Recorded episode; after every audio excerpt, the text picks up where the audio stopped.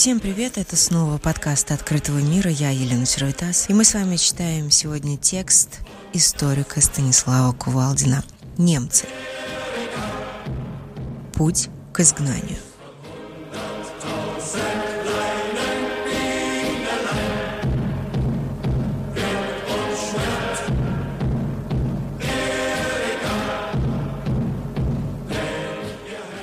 История немцев, переселенных нацистами из разных частей Европы на территории, вошедшей в состав Третьего рейха, стала прологом к последующему изгнанию немецкого населения из Восточной Европы. Фактически по замыслу нацистских властей эти немцы также должны были быть рабочим материалом в реализации их обширных планов по преображению Европы. Конечно, в отличие от неарийского материала, с этим обращались более бережно и аккуратно. Но это не отменяло самого принципа новые немцы должны были подчиниться общей дисциплине и исполнить отведенную им роль.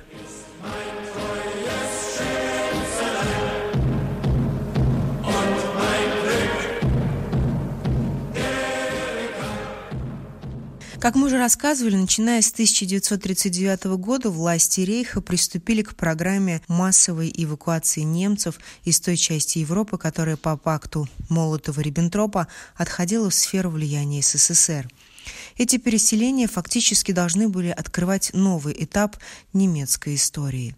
С одной стороны, ликвидировались насчитывающие много веков и сильно вплетенные в региональную культуру немецкие общины, такие, например, как общины немцев в Прибалтике.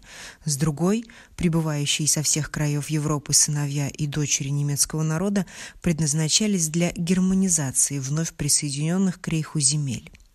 В начале 40-х речь шла прежде всего о территориях, которые были напрямую включены в состав Германии после завоевания Польши. Это были те земли, которые находились рядом с довоенной германской границей. Большая часть этих территорий до конца Первой мировой войны входила в состав Германской империи. В ее составе они оказались после раздела старого польского государства между Пруссией, Австрией и Россией в XVIII веке. Теперь Гитлер намерен был полностью германизировать эти земли, заселив их восточноевропейскими немцами. Планы и реальность. Для начала новых колонистов следовало, во-первых, привести на предназначенную им территорию, а во-вторых, как-то там разместить. Поначалу казалось, что никаких специальных сложностей с решением этой задачи не предвидится. Немецкая государственная машина четко и по расписанию доставит людей куда следует. Что же касается того, где их размещать, то нацистские власти собирались просто выгнать с этих территорий ту часть польского населения, которая им казалась там лишней.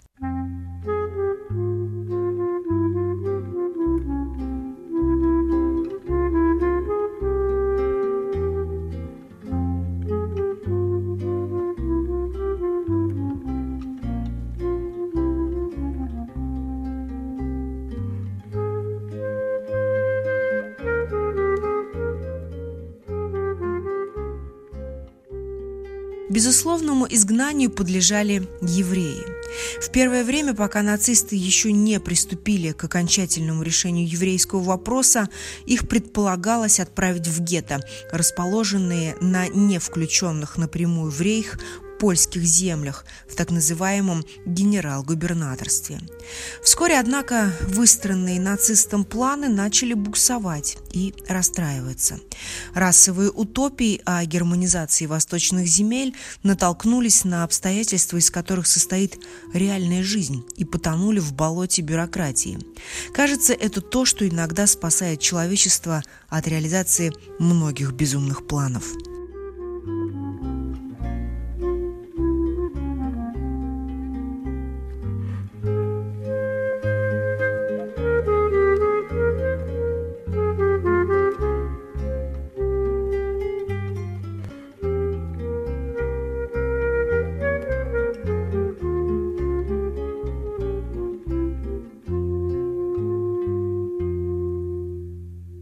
Прежде всего выяснилось, что красивые планы, согласно которым польские земли заселят немецкие колонисты, существовали главным образом на бумаге.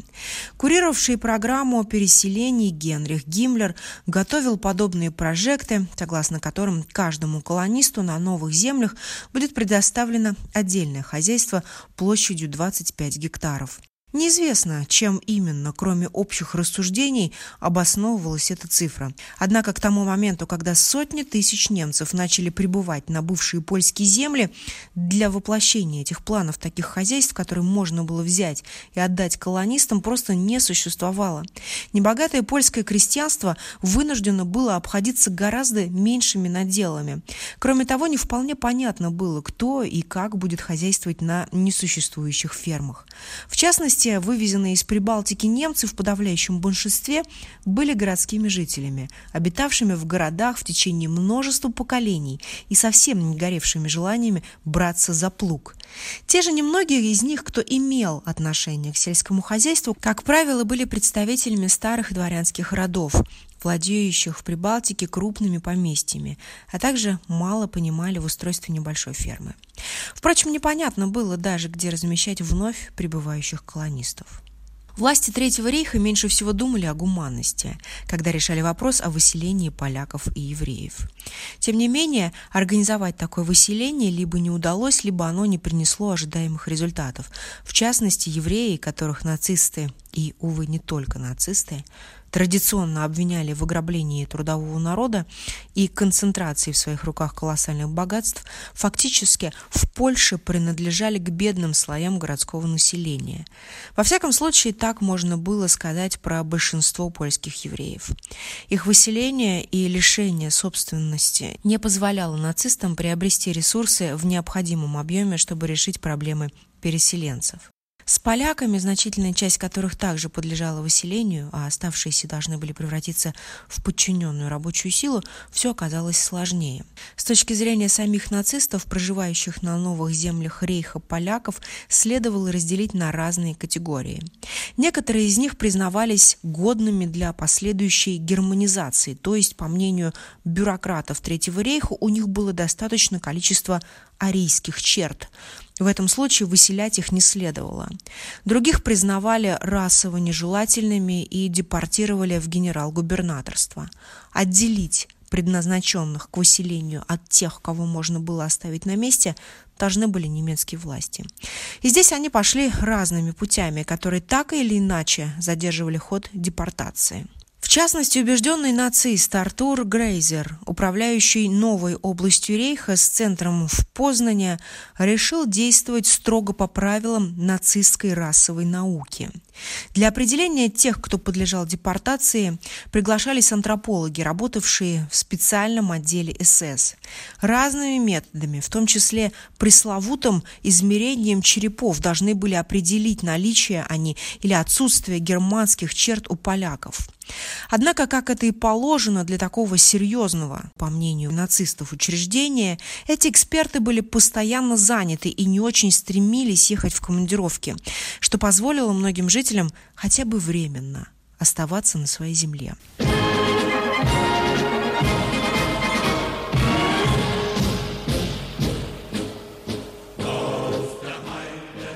Руководивший другой присоединенной территорией, прилегавшей к Гданьску, Альберт Форстер был человеком более практического склада, поэтому поставленные задачи по германизации вверенной территории он решил, просто побуждая проживающих там поляков, указывать отдаленных немецких предков и не особенно проверяя наличие у них немецких черт. Можно понять, что под угрозой лишения собственности и выселения многие польские жители выбирали меньшее зло. Это позволяло им оставаться на родной земле. И это снова вело к тому, что вновь прибывших из Восточной Европы немцев просто некуда было селить.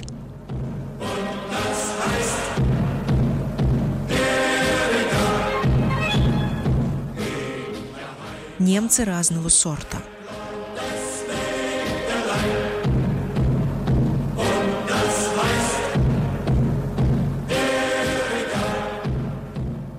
В итоге большую часть переселенцев просто размещали в особых лагерях, вполне в духе политики Третьего рейха.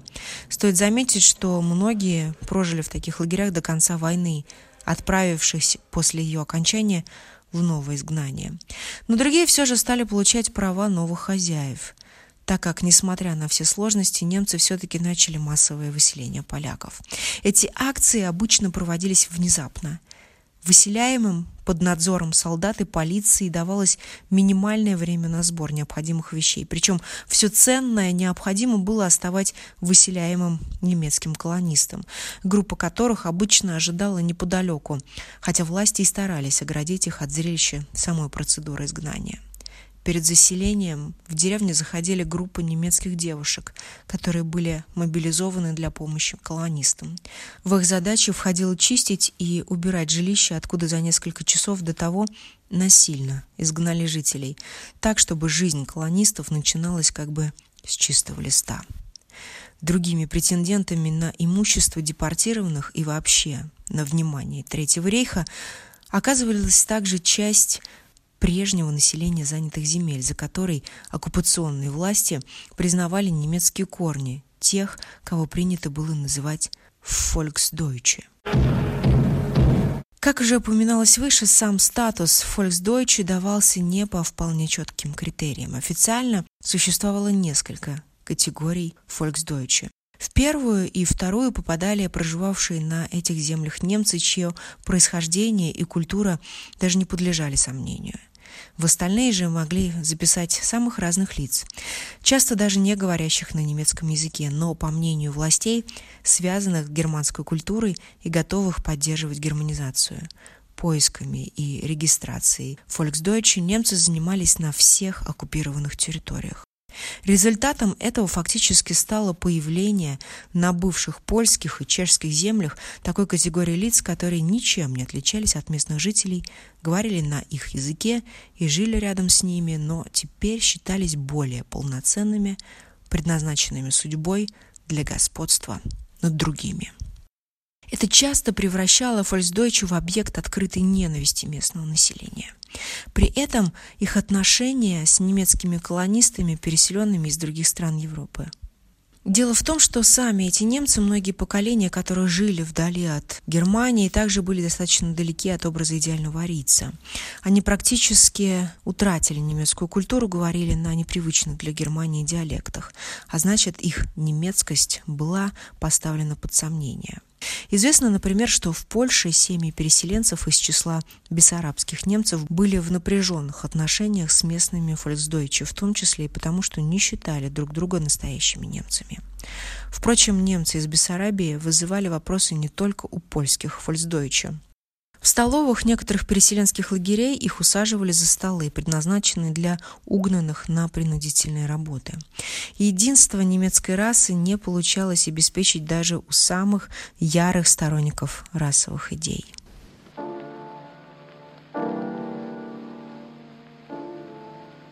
Конец близок.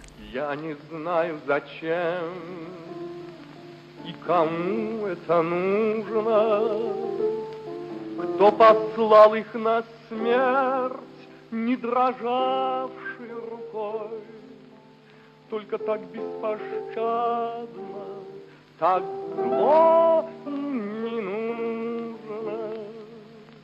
Опустили их вечный покой. Так все гигантские планы нацистов по переселению немцев и новой колонизации фактически кончились тем, что сотни тысяч немцев, призванных в рейх, так и остались людьми без дома и земли, встретившими конец войны в переселенческих лагерях а начавшиеся для того, чтобы освободить место немцев на оккупированных территориях депортации местного населения, дали дополнительный повод для ненависти ко всему немецкому. Появление пришлого немецкого населения, часть которого с трудом говорила на литературном немецком, а также запись в Volksdeutsch части жителей оккупированных стран убеждали в том, что любые немцы и все немецкое – это угроза. Такая угроза, от которой надо избавиться.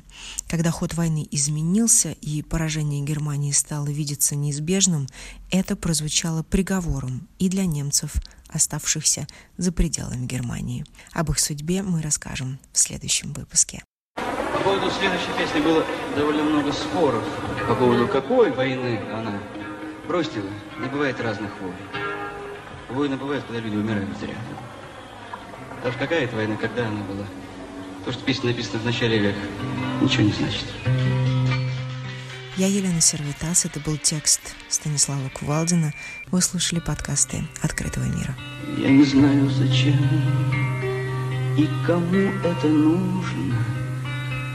Кто послал их на смерть, не дрожащей рукой. Только так бесполезно, так зло и не нужно. Опустили их в